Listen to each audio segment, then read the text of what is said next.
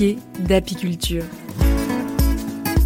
Le podcast de l'ITSAP pour les apiculteurs et les apicultrices.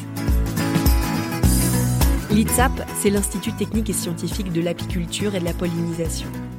Ici, on travaille avec et pour les apiculteurs et apicultrices. On recherche des solutions pour améliorer la santé de leurs abeilles et les conditions de leur métier. Épisode 2 L'ITSAP au salon. Alors là, nous nous trouvons au Palais des Congrès à Avignon pour le CIMAPI, le deuxième euh, salon international du matériel apicole. Voilà, et on déambule gentiment dans les allées.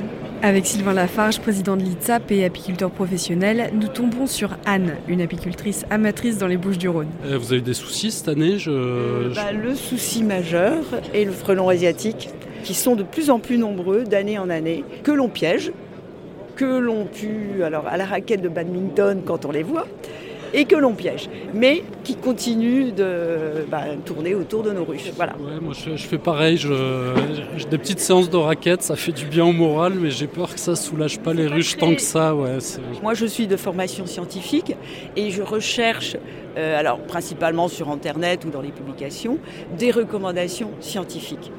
Euh, pas que les frelons, euh, sur le nourrissage des abeilles.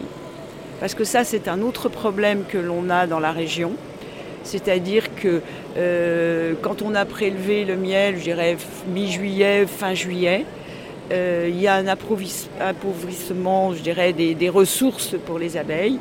Et ben, comment nourrir, quel type de, de sirop, quelle fréquence. Euh, pour les amateurs, c'est très difficile de, gérer ce- cet aspect euh, nourrissage. Donc là, on attend beaucoup de, enfin, des recommandations euh, pour la manière de gérer ça. L'ITSA, bah, c'est oui, la science c'est notre, bien notre cœur de métier. On, euh, a des partenariats scientifiques euh, très développés. C'est notre particularité aussi de d'ITSAP, c'est d'être une petite structure mais qui a beaucoup de partenariats, notamment l'unité mixte technologique protection des abeilles dans l'environnement, donc on- l'UMT PRAD. Donc, on a un partenariat avec la recherche publique, INRAE, CNRS, et aussi des, acteurs de terrain, notamment les, associations de développement de l'apiculture, qui là sont euh, bah, en gros qui est l'échelon du technicien, euh, du technicien conseil. Voilà, et nous, comme pour les acteurs de la lutte sanitaire, on va intervenir un peu en amont avec des préconisations validées scientifiquement, que soit on va mettre à disposition directement des apiculteurs via des newsletters, internet, ce que les, voilà, ce que les apiculteurs euh, savent bien trouver, et aussi équiper ben voilà, les, les salariés du réseau GDS ou du réseau ADA, qu'ils aient des, préconisations, euh, encore une fois, scientifiquement validées. euh. Voilà. Nous, on va mettre des éléments objectifs à disposition, mais après, chacun, professionnel ou amateur, se retrouve avec ses questions, son contexte, ses préoccupations éthiques de... Voilà, on dit le nourrissement... euh, Qu'est-ce que ça veut dire de, de gaver ses, ses abeilles de sucre en permanence ou au contraire de ne pas le faire et que du coup elles sont en disette, euh, bah, c'est un peu de la maltraitance animale. Enfin, voilà, après on a tout un tas d'équilibres à trouver au quotidien dans nos exploitations et c'est enfin nos exploitations devant nos ruches.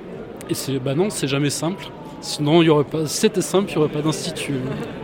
Un peu plus loin, Julien, apiculteur dans l'Aveyron, interpelle Sylvain. On cherche des, des produits efficaces à passer euh, pour traiter les frelons. Je ne sais pas s'ils arrivent à mettre en marché des, des produits qui sont un peu plus fonctionnels, je ne sais pas, qui marchent pour traiter les frelons. Alors la mise en marché, non, ça c'est pas notre, euh, c'est pas notre métier. Ça c'est, euh, les, les marchands de produits phyto en gros, hein, de- ou les marchands de médicaments vétérinaires. Nous voilà, on est dans l'évaluation de l'efficacité. La plus-value qu'on va apporter aussi, c'est de pouvoir tester ça en conditions réelles dans des exploitations professionnelles. Parce que euh, être dans une situation d'amateur euh, qui peut lui vider ses pièges tous les jours, euh, voilà, qu'il le fasse, euh, c'est très bien. Le professionnel, il a aussi une autre voie de, réaction, c'est de déplacer les ruches, essayer de les emmener à un endroit où il n'y a pas de frelons. Mais, euh, mais cette année, j'ai peur que ce soit un peu compliqué de trouver des endroits sans frelons. Et euh, donc l'ITSAP, qu'est-ce qu'on apporte là-dessus? Ben, on, va, on va valider des méthodes de lutte pour les acteurs du sanitaire qui organisent la lutte. Quoi. Nous, on n'est pas vendeurs de produits, on, n'est pas, on est là pour évaluer des, des pratiques. On est envahi, nous. Vous êtes envahi de frelons? Par le frelon et le varroa. et vous vous en sentez pas varrois Derrière son stand, Axel Decourty, le directeur général de l'ITSAP. Il échange avec Sylvain et Bernard, tous les deux apiculteurs en Provence-Alpes-Côte d'Azur. On lit un peu des, revues là. Dans certaines, il y, a des, il, des, gens, alors je ne me rappelle jamais les noms parce que ça, je ne suis pas un spécialiste. Ah, moi, si vous trouvez euh, un varroa dans, mes ruches, euh, je vous paye le repas ou je ne sais plus quoi. Vous avez dû le, lire. Vous ah, parce que vous lisez pas les bonnes revues. Avec un exemplaire sous le bras de la revue Réussir apiculture, Axel fait le tour du présentoir. Voilà, il faut lire ça. Ça, c'est une revue euh, technique qui est euh, créée par le, réseau de développement euh, Picole avec les ADA, l'Institut de l'abeille.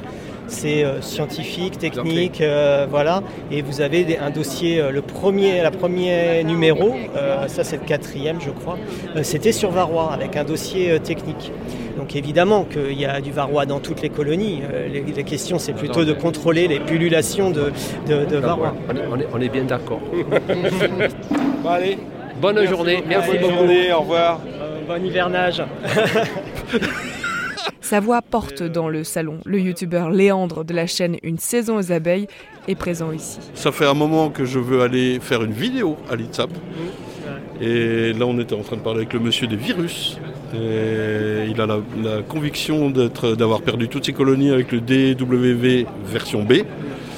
Et il m'a donné une, technique aussi là, pour distinguer tout ça. Enfin, bref, je pense qu'il y a beaucoup de choses à faire et d'informations à transmettre, ce que fait brillamment l'ITSAP. Tu vois, d'ailleurs, tu as, un piège à frelon là, sur, ton, sur ton stand. Celui-là, on l'a testé là, en, comparaison euh, avec d'autres euh, et, on a les meilleurs résultats en sélectivité avec ce piège-là. Ça, c'est genre, ce genre de choses qu'on peut valider des, des innovations et avoir un regard qu'on essaye d'être objectif sur, euh, sur ce genre de matériel. Je pense qu'il y a encore pas mal d'efforts de communication à faire euh, sur les abeilles, en général, l'apiculture. Je le vois bien au travers des gens qui m'envoient des messages ou que je croise ici sur le salon. Et je pensais que ça fait 7 ans que je fais ça maintenant. Je pensais arriver à un certain terme, à, bout, quoi.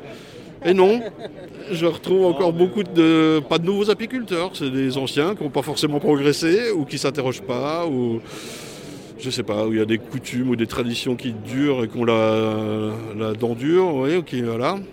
Et donc tout ça va passer par de la com et de la formation et des choses comme ça. Les gars, tout, est dit, on se retrouve quand vous voulez dans vos locaux. ça roule. Merci les gars. Salut. on va et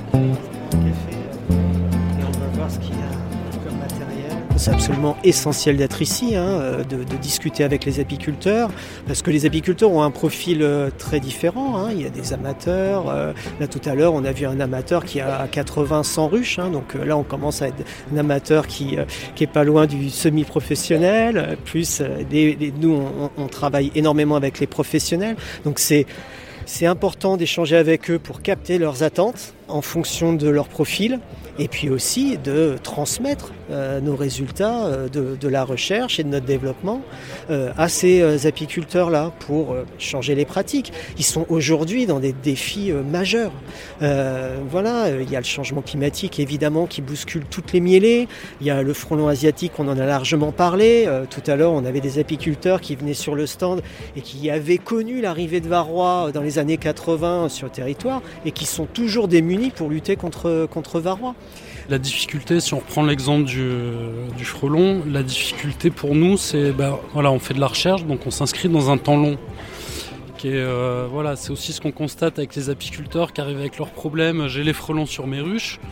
On est sur une échelle de temps assez longue et pour ça, on a besoin aussi de, les demandes des apiculteurs soient constantes dans le temps. Et là, le frelon, c'est euh, quand même la première année où euh, on a des retours de terrain aussi forts sur les dommages aux ruches. Quoi.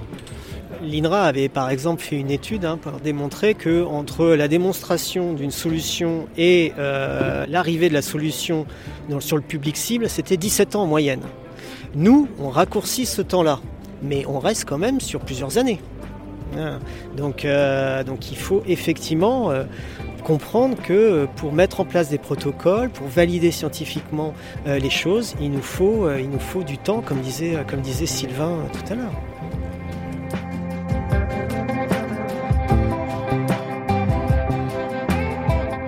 Vous venez d'écouter Piqué d'apiculture, le podcast de l'ITSAP pour les apiculteurs et apicultrices. un podcast soutenu par France Agrimaire et le ministère de l'Agriculture et de la Souveraineté Alimentaire. Si vous avez aimé cet épisode, parlez-en autour de vous, partagez-le, laissez-nous un commentaire et si le cœur vous en dit, mettez-nous 5 étoiles sur votre plateforme d'écoute préférée. Cet épisode a été réalisé par René Prod.